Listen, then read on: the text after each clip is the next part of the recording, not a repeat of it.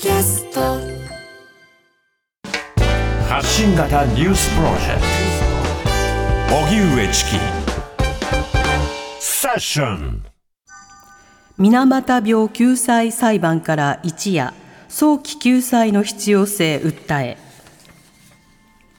水俣病特別措置法の救済対象にならなかった人たちが国や熊本県などに損害賠償を求めた裁判で昨日大阪地方裁判所は国などに賠償の支払いを命じました。訴えを起こしていたのは熊本と鹿児島の出身で大阪など13の府県に移り住んだ50代から80代の男女128人。原告たちは未認定患者を救済する特措法でも住んでいた地域や年齢によって対象外となるのは不当として損害賠償を求めていました。昨日の判決で大阪地裁は原告全員を水俣病と認め国などに原告1人当たり275万円の支払いを命じました。判決から一夜明け原告や弁護団が参議院会館で院内集会を開催。熊本や東京、新潟の各地裁で同様の裁判を行う原告らも参加し国会議員や支援者に早期救済の必要性を訴えました。さて、これまで水俣病の特別措置法の救済対象にならなかった方々が、はい国や熊本県などに損害賠償を求めたという裁判、はいえ今回地裁は国などに賠償の支払いを命じるということで、原告らの求めを応じると。応じるべはいきという格好になったわけです。この問題については、水俣病について長らく取材をしている RKK 熊本放送の元記者でフリージャーナリストの牧口俊孝さんに先ほどお話を伺いました。牧口さん、こんにちは。こんにちは。さて、この1956年に公式確認された水俣病について教えてください。はい。あの、非常に簡単に申し上げます。はい。あの、熊本県の水俣市に立地しておりました、窒素水俣工場。うん。おここがですね、えー水銀を触媒とするアセトアルヒアルデヒド。はい。これを作っております工程の中で、あの触媒にしてた水銀をそのまんま工場排水とともにあの白縫海に流していたんですね。うん。で、その水銀が、えー海に住む魚介類に蓄積されて、で、沿岸に住む漁民の人たちを中心に、その魚介類を取って食べていた人たちが水俣病になったという、これはもう環境汚染のお典型例のようなものですね。うん。この水俣病、その認定の歴史、そしてまあ具体的な補償、賠償などをめぐっては、あの長らく戦いが続いてきました。そうした先に今回のまあ損害賠償があるわけですが、今回の国への賠償命令の判決についてはどう受け止めてますか？はい。いや、しあの、正直言いまして、ここまで全面的に、えー、地裁の段階で認められるとは、あの、びっくりしました。うん。と言いますのが、これまで、あの、もちろん裁判によって、環境省の水俣病対策というのは変更を余儀なくされてきてるんですね。はい。それでも、あの、もう公式確認から67年が経ちますが、うん。あーこれだけの年数が経った後でも裁判所の方で、これだけあの被害者の方のお言い分を取り上げて認めて損害賠償を命じたという、今もこのようなあ判決が出るということに対しては、うん。いや、私自身もちょっとびっくりいたしました。うん。まあこの間、水俣病については、まあずっと救済と言いながらも線引きの課題というものは続いてきていました。常に線引きから漏れる、あの、当事者の方がいらっしゃったわけですね。ではいその中で今回の判決、地元の方などの反応はいかがでしょうか？はい、あのもちろん裁判の原告になっている方は、やっと認められたと思っていらっしゃると思いますが、はい。一般の方はですね、やっぱり私と同じように、えー全面的にこれだけのお内容を認めた判決が出るとは、やっぱりびっくりして戸惑っていますうね。ん。なるほど。また、その地元の方々は当然その水俣病については、あの、学ぶ機会なども多いと思うんですけれども、はい今回の裁判そのものなどについての認知であるとかご意見などはどうなんでしょうか？そうですね、実際、そのおもちろんあのえー水俣の方々に接していくと、やっぱり手足がしびれてる、はい。感覚障害の方はやっぱりいあの非常に多くいらっしゃるんです。うん。だから、あの水俣病はいまだに終わってないというのは、もうそれはみんなわかるんです。はい。わかるんですが、そのもうこういう形で裁判で、えー、いまだにこのような判決があの出てくるというところに、い地元の方はやっぱりあの戸惑っている、もうそろそろその水俣病の治療ですね、うん。あのどうやったら水俣病のこの症状が良くなるのか。はい。そっちにきちんと目を向けてほしいというあの国への期待もありますね。うん。なるほど。また国への期待ということですと、今回地裁ですけれども、この後高裁、最高裁に進む前に、あの、そもそも、あの、控訴断念してほしいという声もあります。これについてはいかがでしょうか？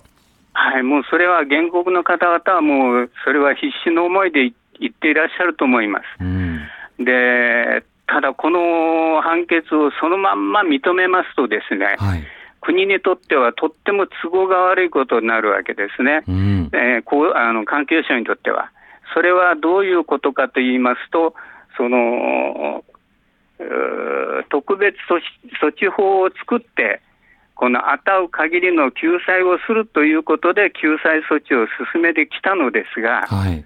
この水俣病特措法による救済のやり方、うん。救済の範囲ですね、地域ですね。ええ救済の地域、それからどんな症状がある人を救済するか、これ、全部やり直しをしなさいという中身になります。うん。そうすると、国としては、あのこれは全面的に抵抗してくるんじゃないかなという予感がいたします。うん。でもそういうふうなその、まあ、抵抗ということになりますと、まあ、地域、症状、時期などの線引きという問題が、まだ残された状態が続いてしまうということになるんでしょうか？まあそうですね。うんそうですね。だから、あの、これまで国がやってきた水俣病対策というのは、もちろん矛盾がいっぱいあるんです。はい。で、そもそも、あの、水俣病被害者の方々は、白縫海沿岸の住民全部の健康調査をしてくれと言ってたんです。うん。それによって、他の地域よりも感覚障害が多いという実情が出てくるから、はい。そこからあ全面的にあの水俣病の被害に遭った人をきちんと、あのー医療費をお無料にするとかですね、うん。そういうふうな措置をしてくれということは言ってきたんです。ええだけど、その沿岸のお住民のお健康調査、もう未だにしておりません。うん。だからそのお言ってみれば根本的なところに手をつけなかったつけがこういう形で判決になって出てきてると思います。うん。またそうした中でその原告、そして当事者の方々の高齢化というのも進んでいます。このような状況については牧口さんいかがでしょうか？はい、もう公式確認から67年ですから、今のお原告の方々、おそらく第二世代うん。の方々が中心だと思います。はい。で、最初のお水俣病の歴史の中で、えー最初の政治決着の時は、第一世代の方がもう自分たちは年取ってもうお死んでからは救済し、えーされても仕方がないということで訴えてこられたんですね。うん。で、今回のはおそらく第二世代の方々だと思います。うん。そうした中で今回、当然ながらその賠償ということだけではなくて、今後、まあ、公害などが起きないような社会を作ることや、何かがあった時の救済措置をしっかりと厳しく作るということ、まあ、こうした願いなどもあるかと思いますが、牧口さん、今後の注目点や今後のスケジュールについてはどうですか？あのーもう先ほどもちょっと触れましたが、これだけ広範囲の公害感情を出した水俣周辺地域ですね、はい水俣高窒素水俣工場を中心とするあの白縫会ですが、うん。ここの沿岸住民の健康調査、どうしてやらないんだと、うん。これはもう地元の人たちは言っております、それはもう、おあのすでに亡くなっておりますが、あの水俣病に一番精通していた医師の原田正純さん。はい。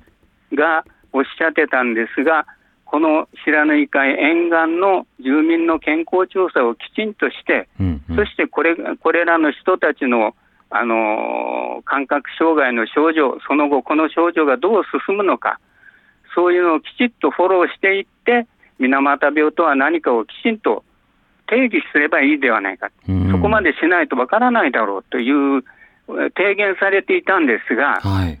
一切そういうのはもう取り上げられてませんうね。ん。だから、うん正直言って、水俣病が全面解決する方向に進んでいない、うんもうある一定期間だけ、あのあたう限りの救済をするといって、受付期間を設けてはい。で、それに申請しなかった人は知りませんよという形になってるんですね。うん。だから、そのお矛盾した、その国のやり方がいつまでもこういう形になって、まあ、突き上げられてるということですね。うん。まあそれに対して、まあ、しっかりと国はまあ向き合った上で、あの、控訴を断念したり、あるいはその協議を行ったりと、まあこういった姿勢を見せてほしいということになるわけですか？そうですね。ただ私もですね、あの、現役時代に環境省に行って、患者団体と、それから、あ環境省の幹部の人たちとの交渉のやり方を見てましたら、もう、話し合いにはなりならないですもん。かたくなです。うん。そして、一番あの私がこうなると、ちょっともう後が困るなと思っていますのが、はい。あの今、熊本県の認定申請者はもうかなり少なくなってるんですね、100人切ってないかな、ええ少なくなってるんですね。で、これがどんどん認定申請者が少なくなっていったら、あのもう水俣病という公害は終わったということで、地域指定の解除。うん。ここは公害の地域指定しますという水俣水俣を中心に市町村決めてあるんですね。はい。で、これを解除したら、もうあ公害病はなくなるんでうんす。。で、そこを将来的には環境省はしてくるのかなという、私はそれをお非常に心配しております。うん。それは時間切れを待つということになるわけですか？そうですね、時間切れというよりも、もう損害賠償請求ができなくするうんうん。ということですね。なるほど。そういった実態がそもそも、あの、水俣病未解決の状況はなぜ続いているのか、そのことも含めて多く知ってほしいと思います。牧口さん、ありがとうございました。どうも失礼します。RKK 熊本放送の元記者で、フリージャーナリストの牧口俊孝さんにお話を伺いました。荻上チキ